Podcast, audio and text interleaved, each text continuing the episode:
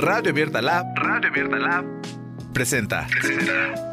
Radio Shanich. Radio Shanich. Diálogos interculturales. Diálogos interculturales. Con jóvenes indígenas, estudiantes de la Universidad Pedagógica Nacional. Radio Shanich. Radio Shanich.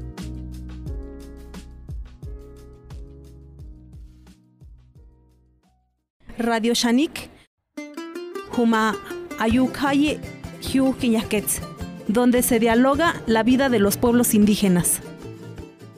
Chotlaquile, noche nocniwan o texcaqui pawin, tepos nonotzalis, amawin tunali camila, cualtzin chotlacampa. Mi nombre es Juan Carlos Panchito. Yo soy originario de un pueblo de- del estado de Guerrero que se llama Citlala. Soy egresado de esta licenciatura en educación indígena. Y bueno, durante el transcurso de la carrera, yo hice un proyecto que lo llamé Citlatlatoli que significa en náhuatl la palabra de la estrella, porque mi pueblo tiene nombre también en náhuatl que es Itlalán, lugar donde abundan las estrellas. Entonces, lo que hicimos con este proyecto es el fomento a la lectura en náhuatl y la escritura. Por eso yo a este proyecto lo llamé como la palabra de la estrella, porque lo que queríamos era pues la intención de que los niños de mi pueblo retomaran esta parte de hablar el náhuatl, porque hice un diagnóstico durante mis trabajos de la carrera y me di cuenta que muchos de los niños ya no hablaban la lengua. Sí la escuchaban, pero ya no la hablaban. Entonces se me hacía algo extraordinario porque toda la gente de mi edad, que serían de los 30 años hacia arriba, toda la gente que va caminando saluda a la gente mayor ya con el náhuatl, eh, ya sea Tlanestil que es buenos días, Muquillahuatempan, que es fuera de tu casa, porque las viejitas salen a barrer la calle y si tú pasas le dices Muquillahuatempan, nana, entonces es como afuera de tu casa, ¿no? Así se saluda toda la gente allá. Y entonces los niños, pues yo creo que no nunca he puesto atención si los niños también saludan así, de Tlanestilinana, Muquillahuatempan, nana, pero yo siento que los niños tienen un poquito de las palabras, creo que en la mayoría de los niños las groserías sí las pueden decir, pero ya en esto de respeto, como les digo, los saludos, una conversación así con niños, niños, nunca he escuchado. Hasta ahorita que ya he puesto más atención, no lo he escuchado. Pero entonces lo que yo intento hacer con este proyecto es que los niños se acerquen a la gente grande y que de alguna forma los compañeros que se interesen en el proyecto, pues también quieran aportar en la investigación de las palabras que se han perdido. Por ejemplo, tenemos allá una forma de los anuncios, que es el este que le dicen el tocadisco. Entonces se levantan muy temprano a las 7 de la mañana los señores y empiezan a avisar, pero tienen la palabra, por ejemplo, nosotros ahí en Nahual ya es una combinación, hay préstamo del español, entonces para decir, les avisan que ya hay carne de puerco, dicen nimisi avisarogua, ni- nimisabisarogua. Entonces avisar es del español y es de náhuatl, que el, el ogua es como haciendo. Así por ejemplo, tlaxcalogua, tlax, tlaxcali es de tortilla, ogua es de hacer. Entonces tlaxcalogua es hacer tortillas. Entonces aquí lo que hicieron es nimisabisarogua. Entonces te aviso que ya hay carne de puerco. Entonces todas las mañanas así el señor dice este nican este nimisabisarogua, unca nacat nacat que ya hay carne de puerco, ¿no? Así en el proyecto que queríamos intentar eh, rescatar palabras decíamos, bueno, pero entonces como la gente grande, que ese es un señor ya como de 50 años, 60, dice esa de Avisarogua, si es señor grande, ¿cómo le hacemos para que el señor vuelva a decir así el anuncio como tal, como en Nahual, pues, que puede ser, como ahorita le decía, ¿no? En la presentación que hice, que dije buenas tardes a todos los hermanos nahuas que me escuchaban en esta radio, yo le hice como el Tepos Nonotzalis, que es Tepos, que Teposli, que es fierro, es metal, y Nonotzalis, que es palabra o aviso, ¿no? O palabra, Nonotzalis es como un aviso, una palabra. Entonces dije, pues el fierro que avisa, que habla, ¿no? También, como en esa parte del neologismo que vamos creando nosotros. Entonces, lo que intentamos hacer con estos libros fueron tres libros que logramos hacer, porque hice tres cuentos, son de mi creación. Entonces, si alguien este, entiende que lo que hice con los cuentos es recabar información o casi este, recopilación de cuentos, pues no fue así, porque yo intenté pues plantear tres problemáticas sociales, que es el alcoholismo, el respeto hacia los mayores y eh, el ambiente, lo del ecosistema.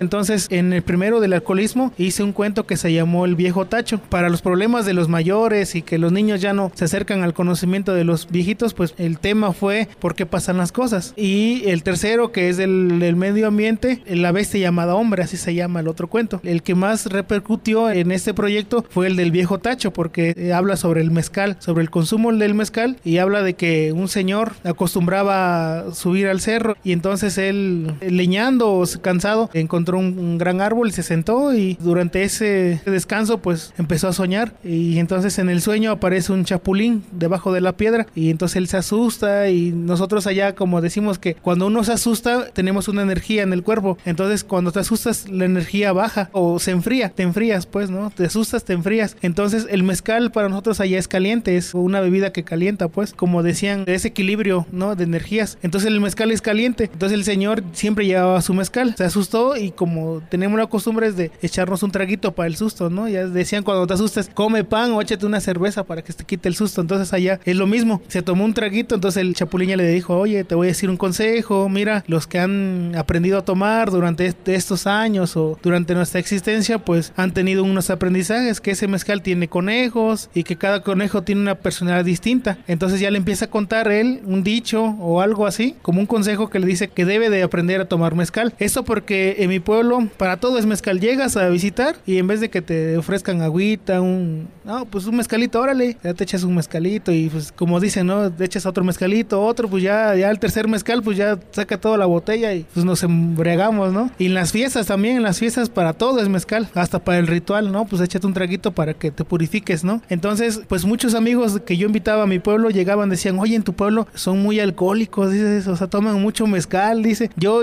lo que fui tres días los tres días estuve borracho dice porque íbamos a almorzar y que un pozolito así un mezcalito órale. Pues ya me gustó el mezcal el desempance no tres de ley dice para que no te haga daño el pozole. Y te echas tres pues ya bien mareado ya comes pozole se te baja. Y dice no pues ahora el desempance otros tres. No pues ya son seis. Y el mezcal en vez de que se te baje se te va subiendo más. Entonces ya al cuarto quinto ya estás borrachito. Y no pues pides más. Entonces y como hace mucho calor allá como que se te quita el calor y no pues dame otro mezcal y así. Entonces decían oye es que consumen mucho mezcal. Y yo creo que ese es un problema no de, alcoholismo y de ahí decían ellos los amigos es que de ahí genera la violencia en la familia y que llega el señor borracho y le pega a su esposa y cómo podemos hacer. Todo lo que yo hice pues como soy de ahí no puedo decir el alcohol está mal el mezcal prohíbanlo no pues no puedo llegar juzgando a mi propia tradición. Todo lo que hice fue un cuento donde el niño lee ya sea también en este caso como le decía el proyecto que tengo es fomentar la escritura y la lectura en náhuatl. Entonces este libro está en dos idiomas en el náhuatl y en el español. Primero en el náhuatl después está el español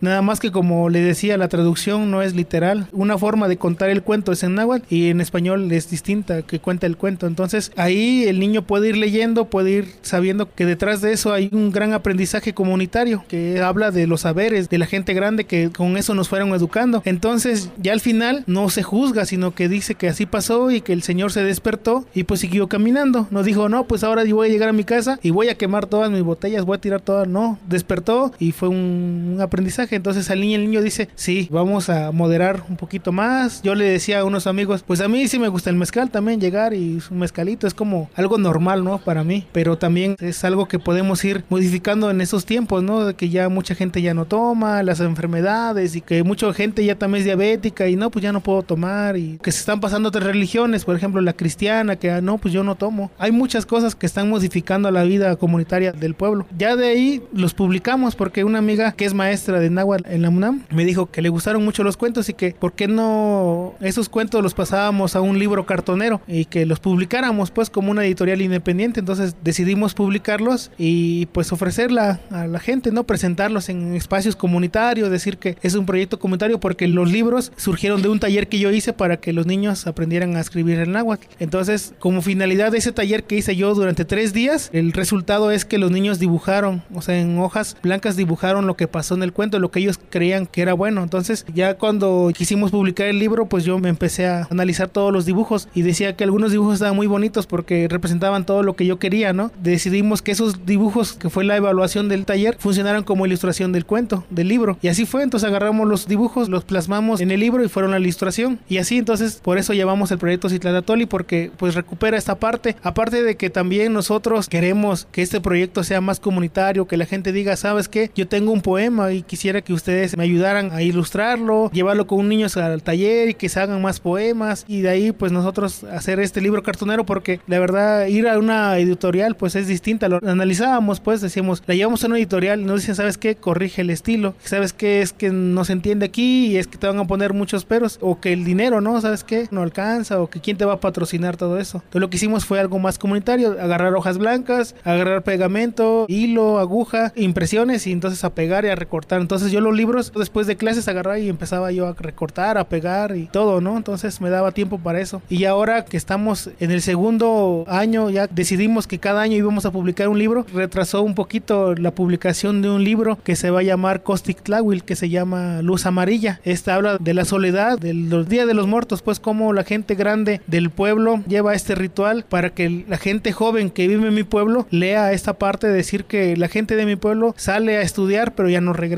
Y entonces lo que plasmamos en el cuento es cómo la gente se dedica a hacer el mole. Por ejemplo, si un señor falleció su esposa, dice que mi esposa le gustaba el mole tan picoso que yo lo voy a hacer igual. Y es que ella iba y cada año compraba las cazuelas nuevas, eh, escogía la caña más gruesa, la más tiernita. Y entonces toda esa parte yo lo plasmo en el cuento, de decir, ¿sabes qué? No sé cómo lo hacemos, pero intentamos que nuestros seres queridos que vienen a visitarnos el 2 de noviembre se vayan con un buen sabor de boca. Pero mucha gente que sale del pueblo llega ya nada más, ah, bueno, voy a comprar pasta de mole, le pongo ahí agua y pues ya, nada más le aviento las piezas de pollo y ya está listo, ¿no? Cuando no es ir a comprar el chile, molerlo, desvenarlo, meter la cebolla debajo del licuil para que se cosa así asadita la cebolla, moler los condimentos aparte, luego el chile, luego hacer los tamalitos y órale. No, ahora no, le encargo a la señora que hace tamales, hazme 10 tamalitos, ¿no? Y ya. Igual las tortillas, no, de máquina, ahora rápido y ya le pongo su ofrenda y ya está. Entonces, lo que intentamos hacer con este libro que viene, Costi Clawil, es eso, de rescatar un poquito la esencia de la ritualidad que se hace. Ya estamos por hacerlo y también así, está en náhuatl primero, después en español, porque lo que queremos hacer con este proyecto es fomentar la lectura, porque siempre que preguntamos a los niños, ¿lees náhuatl? No, no leo. ¿Pero por qué? No, pues no, nunca me enseñaron a leer náhuatl, pero es igual, no hay letras distintas, nada más que no te han enseñado el alfabeto. No, pues yo no sé leer, se me hace muy difícil. Entonces, ¿por qué? Porque no hay práctica, porque no llegas y leen, no hay materiales, pues en mi pueblo que agarren y los niños digan, a ver, voy, me interesa este libro, ¿no? ¿Qué quiere decir? Están los libros de textos que dan la Secretaría de Educación, pero, por ejemplo, yo me encontré que en, una escuela bilingüe de mi pueblo está un libro que es variante de Hidalgo y es distinto, pues, por ejemplo, para negar, decir no, en Hidalgo dicen Ashley y nosotros decimos Josh, entonces es algo muy distinto. Y entonces las variantes hacen que los niños, ah, es que no, se me hace muy complicado, no le entiendo al náhuatl, pero porque no es su variante, porque no es su contexto, hablan del zacahuil y allá en Guerrero no hay zacahuil, hablan del chantolo y en Guerrero no hay chantolo, entonces, ¿cómo puedes tú ligar ese conocimiento con el local? Pues no se puede, entonces por eso los niños dicen, ah, es que chantolo no sé qué cosa quiere decir, y a lo mejor no es una palabra, es una festividad de, de la Huasteca, ¿no? El chantolo. Y entonces, ¿qué, ¿quién sabe qué es el ashle? No sé, pues no sé, pues es negar, entonces esas complicaciones a nosotros nos incitó a que queríamos hacer el proyecto que es fomentar la lectura en náhuatl y hacer esto. Y ya de todo este proyecto, pues yo decidí que lo que realicé en este proyecto lo iba a utilizar para hacer mi tesis. Entonces yo estoy haciendo una tesis como una propuesta pedagógica es de utilizar los cuentos en las aulas escolares. Con esto, ¿para qué? Para que si estamos viendo un tema de ciencias naturales, por ejemplo, las partes del cuerpo, pues igual podemos inventar un cuento y explicarles a los niños con cuentos cómo se pronuncia, cómo se dice la mano, la oreja. El maestro tiene que ser creativo, decir, voy a inventarme un cuento para explicar el tema de las partes del cuerpo, ¿no? Y entonces así, porque decía, bueno, llegas allá y lo que hacen los maestros es agarrar un cantito, por ejemplo, un canto, y dicen, no, pues este, vamos a traducirlo al español. El ping-pong es un muñeco, ¿no? Vamos a traducirlo en náhuatl. Y a ping-pong es un muñeco que se lava la carita con agua y jabón. Ya nada más es traducción y órale, ¿no? O el cuentito de caporcita roja, ¿no? Vamos a traducirlo a náhuatl y ya, órale, ahí están los cuentos con los niños. Pues no, nosotros queríamos que eso, que la gente se vuelva más creativa. Por ejemplo, yo, a mí me criaron con muchos cuentos, por ejemplo, el río, ¿sabes qué? No vayas al río en la noche porque pasa esto. ¿Y por qué? Porque dice mi papá, a ver, vente, te voy a contar una historia de lo que pasó allá, ¿no? En el río. Y te quedas con ese conocimiento, dices, bueno, sí le pasó a ese señor, ¿no? Y quién sabe si es verdad o mentira, pero yo con eso me quedé, con esa historia de que no puedes ir al río, o que si vas a un pueblo, antes de pasar a un río, que no es tu pueblo, tienes que pedir permiso primero para pasar el río. Agarras agua, le dices que vas a pasar y que pues no te vaya a agarrar ahí el alma, ¿no? Que te asustes en el agua y pues ahí quedaste en el agua atrapado. Le dicen el tonal, que es la energía, se te queda ahí, pues ya. Por eso pediste permiso primero. Entonces por eso nosotros hacemos este proyecto y, y ese proyecto pues lo estoy plasmando en una tesis para que yo argumente por qué es correcto, pues lo que yo sugiero que se hagan en estas prácticas pedagógicas, la creación de cuentos o ya sea que retomemos cuentos locales, ¿no? Y si hay muchos cuentos, pues agarrar a los niños, vamos a ver al señor tal, ¿no? Este que nos cuente algunas historias que él se sabe, ¿no? Y así. Y entonces por eso yo propongo esto.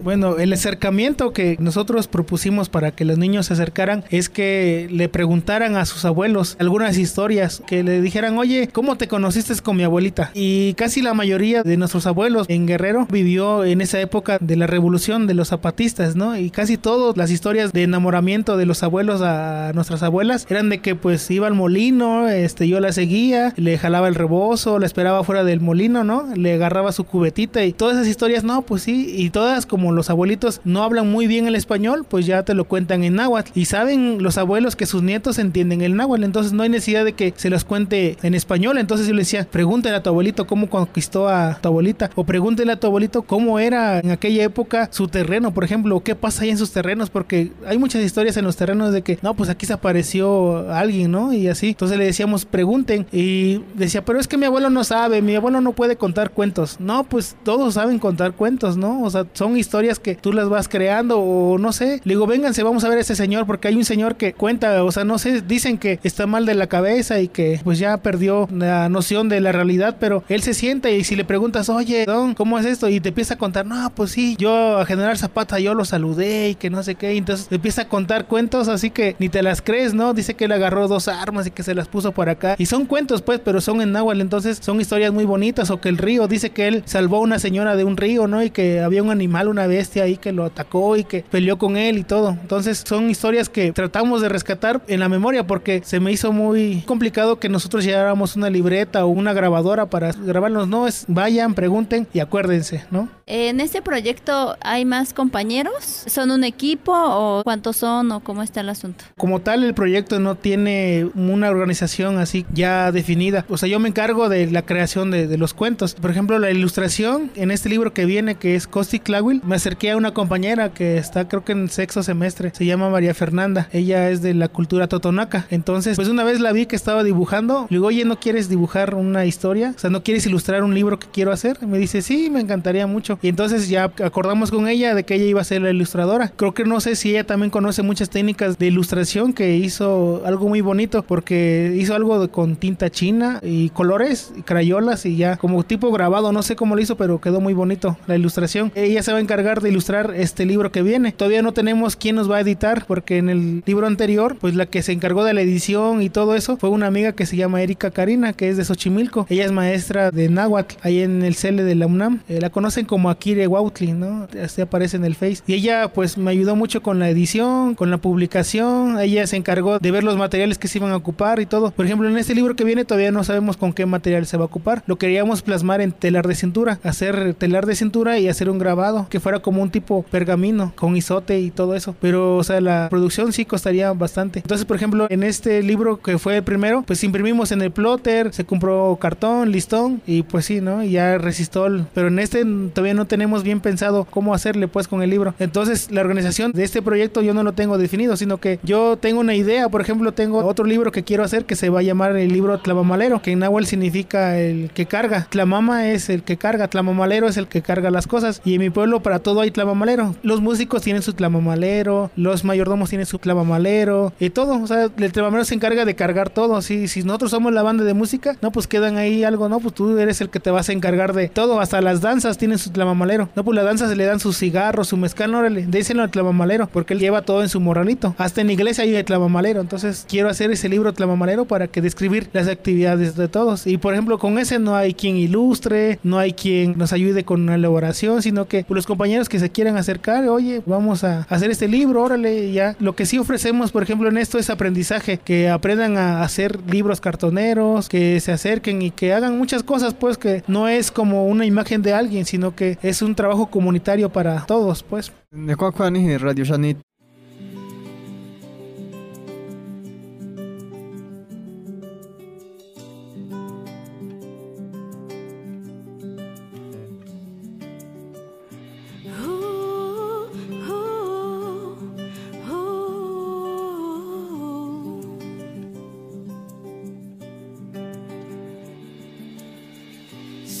Radio tradicional.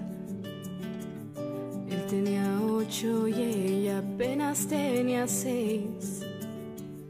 Ellos jugaron bajo la lluvia corrieron, sonrieron, compartieron sueños, crecieron.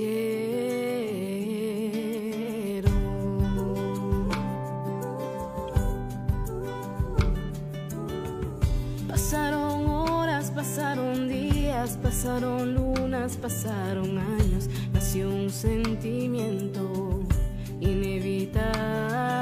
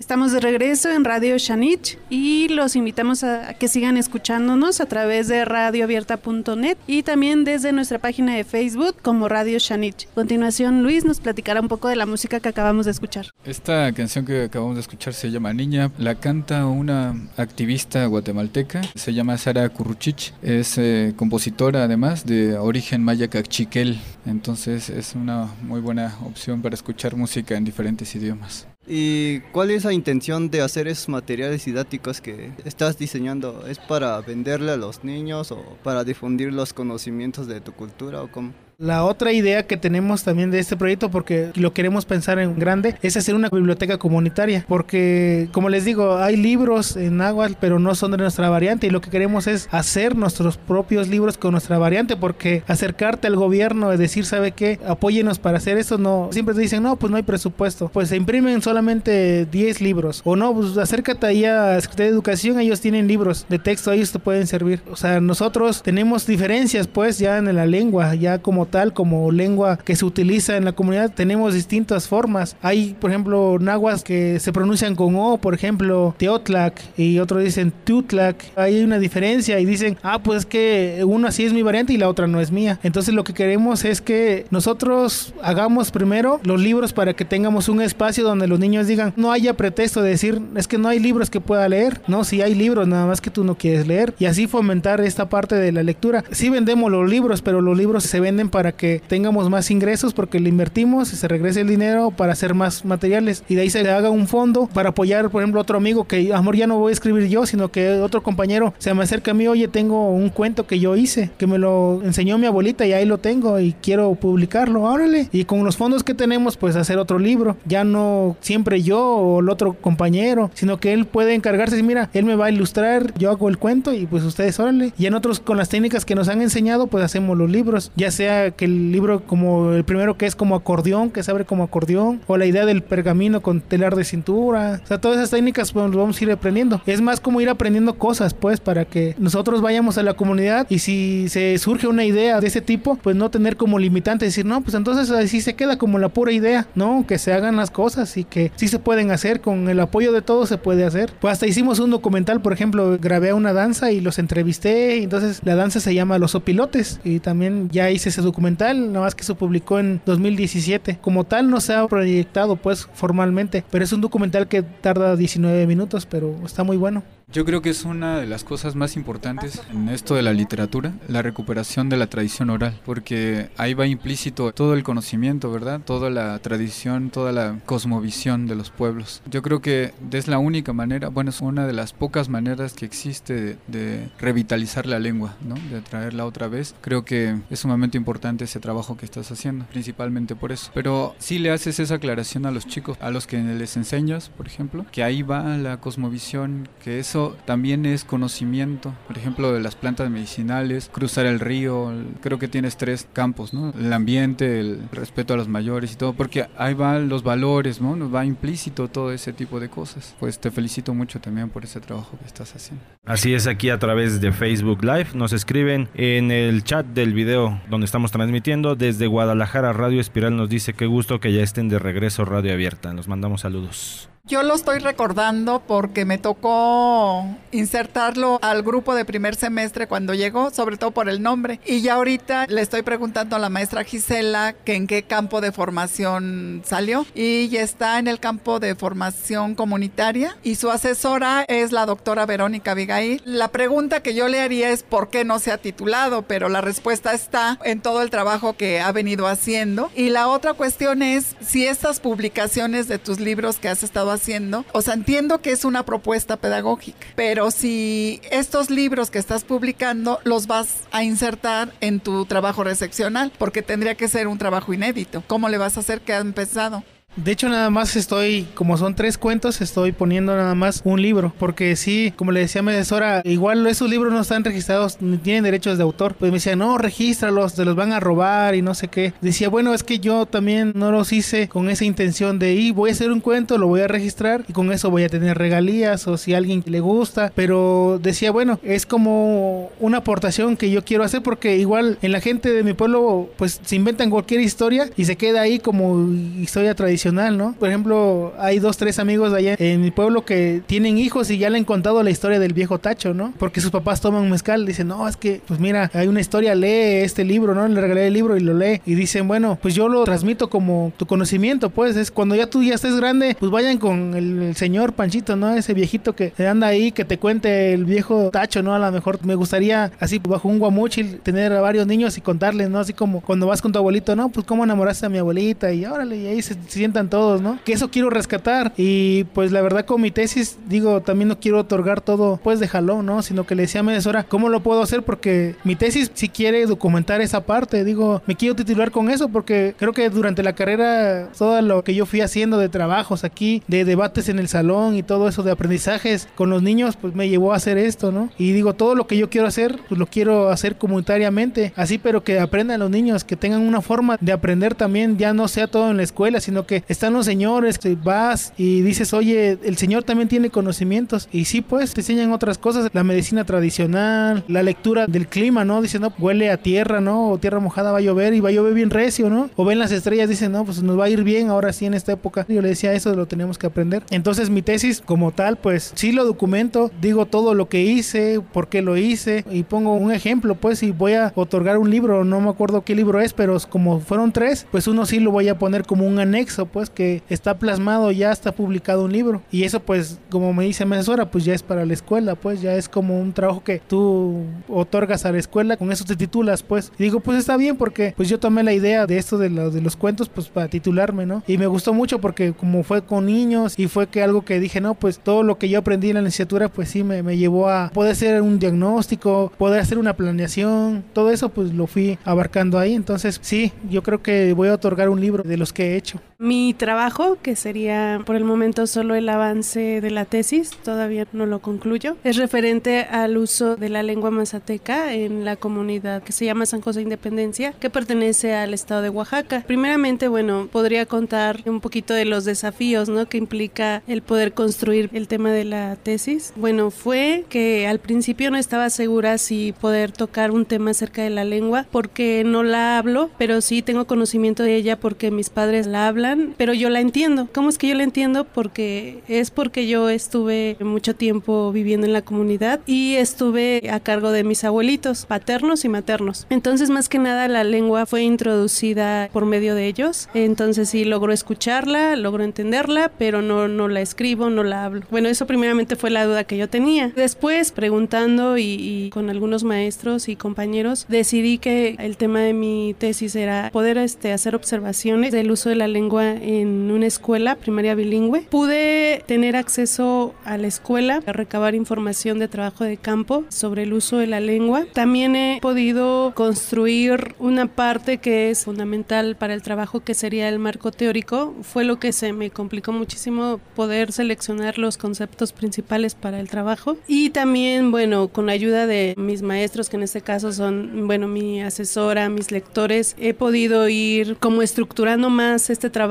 que al principio sí se me complicó muchísimo. También, bueno, uno de los desafíos que yo puedo decir es que durante este proceso de escribir y de seleccionar autores para fundamentar la parte teórica de lo que uno quiere explicar en, en el trabajo, sí es complicado y llega el momento en que uno se siente inseguro de lo que escribe. Puedo decir que eso fue lo que me pasó. En algún momento me sentí frustrada, no, no sabía qué direcciones era la que iba a tomar y por lo cual este, al principio seleccioné un tema diferente, pero era en torno a la lengua. Estaba pensando en un taller, pero ya con la ayuda de los maestros, pues ya pude ver que no, a lo mejor me, mi tema no iba por ahí. En este momento ya me encuentro más este, centrada en, en, mi tema. He tenido más ideas de cómo poder este, seguir escribiendo, pero principalmente lo que he podido darme cuenta y lo que sí estoy segura es que lo que yo quiero es poder hacer recomendaciones que puedan apoyar a que pueda haber una reflexión o llegar a lo mejor también a un hecho o que estas reflexiones apoyen a que más adelante se pueda abrir un espacio para aportar información muy relevante acerca de lo que gira en torno al uso de la lengua, todo lo que hay detrás para que uno pueda expresar con más agrado que la lengua indígena es muy importante para el desarrollo de los alumnos desde pequeños. Principalmente gira en torno al uso de las costumbres, de las tradiciones de los pueblos indígenas, que son las prácticas culturales y sobre todo que desde ahí se puede ir introduciendo más el uso de esta lengua a través de cerca de la tradición oral, ¿no? de las prácticas culturales y que bueno, puede ser un factor que pueda llegar a tener a lo mejor un impacto positivo en el uso de la lengua en la escuela y también bueno, retomo la parte pedagógica que es de los documentos nuevos que han surgido, que es acerca de los aprendizajes claves. Dentro de ella pues está la asignatura de la lengua indígena, la lengua materna y también otro documento que es prácticas de la lengua que en algunos estados ya se están implementando. Busqué si había en referencia al mazateco, pero bueno, no lo hay, pero hay mucha información muy importante de cómo abordar la enseñanza de la lengua indígena de, dentro de las escuelas. Bueno, hasta ahorita es lo que puedo comentar porque pues no, no he podido desarrollar más la parte de mi trabajo recepcional.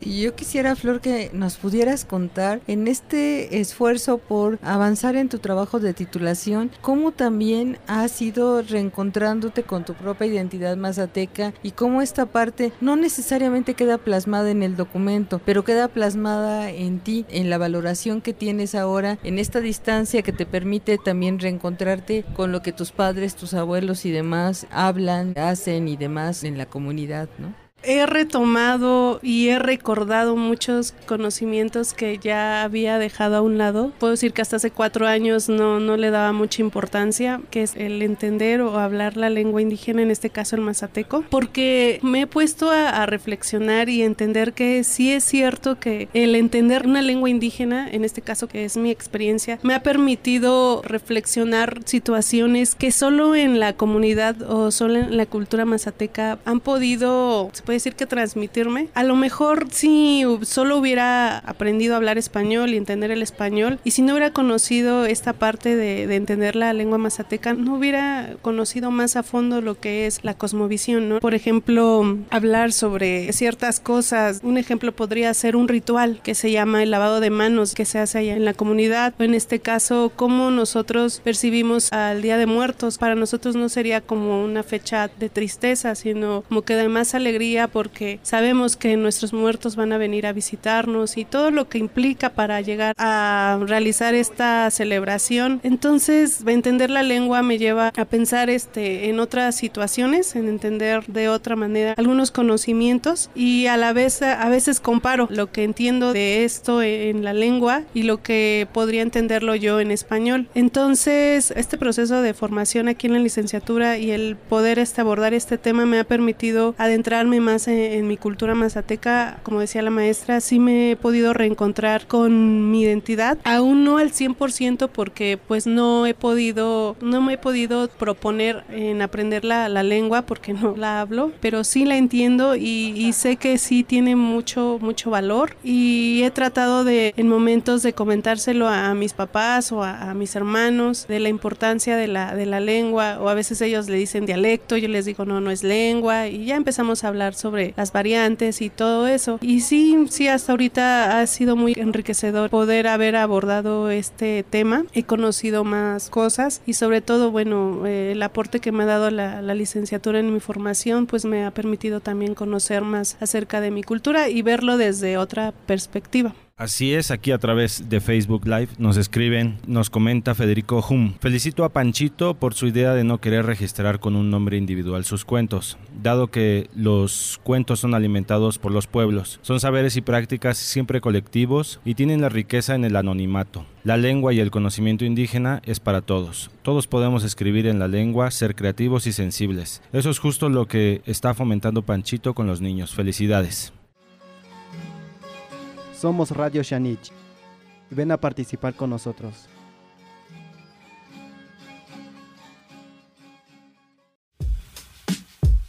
Radio Abierta Lab, Radio Abierta Lab presentó, presentó, presentó. Radio Shanich, Radio Shanich. Diálogos interculturales, diálogos interculturales con jóvenes indígenas, estudiantes de la Universidad Pedagógica Nacional.